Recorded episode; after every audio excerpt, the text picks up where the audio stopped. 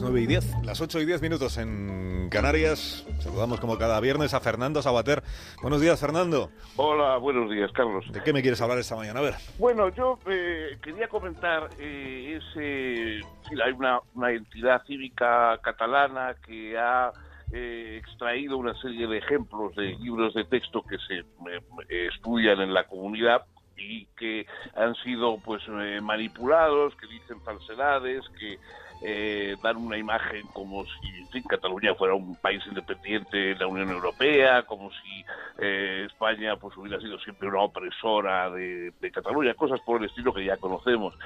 Bueno, eso yo lamentablemente creo que no irá muy lejos porque nosotros, hace muchos años, digo nosotros, o lo que éramos basta ya, etcétera, hace ya muchos años intentamos cosas parecidas en el País Vasco, mm, donde existían el mismo tipo de, de formaciones en textos, etcétera, y, y, no se consiguió nada, ¿no? La, el recurso a la alta inspección de la, del Ministerio, pues falló. Yo me acuerdo de en la época ya muy remota en que Esperanza Aguirre, la ministra de Educación, eh, un instituto de, de, Guipúzcoa, pues vamos, un profesor de un instituto de Guipúzcoa eh, apeló a la alta inspección del, del, Ministerio eh, para que se investigara unos, unas irregularidades de ese tipo curricular que existían en su instituto.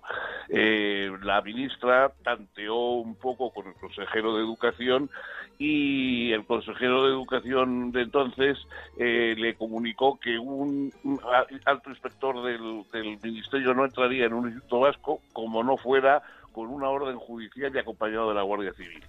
Eh, naturalmente, la ministra prudentemente renunció al comando. Eh, bueno, yo creo que mmm, eso eh, lleva existiendo desde décadas en algunas comunidades españolas que ya conocemos, en el País Vasco, en, en, Cataluña y en algunas otras también, no por motivos nacionalistas, sino por motivos de, de reforzar la identidad, etcétera. Claro, todo esto tiene que ver con, con, lo que en el debate de los socialistas decía Sánchez cuando le preguntaron qué era una nación y dijo que era un sentimiento. Bueno, no es que una nación sea un sentimiento, pero es verdad que el sentimiento sustituye muchas veces a los fundamentos cívicos de la nación.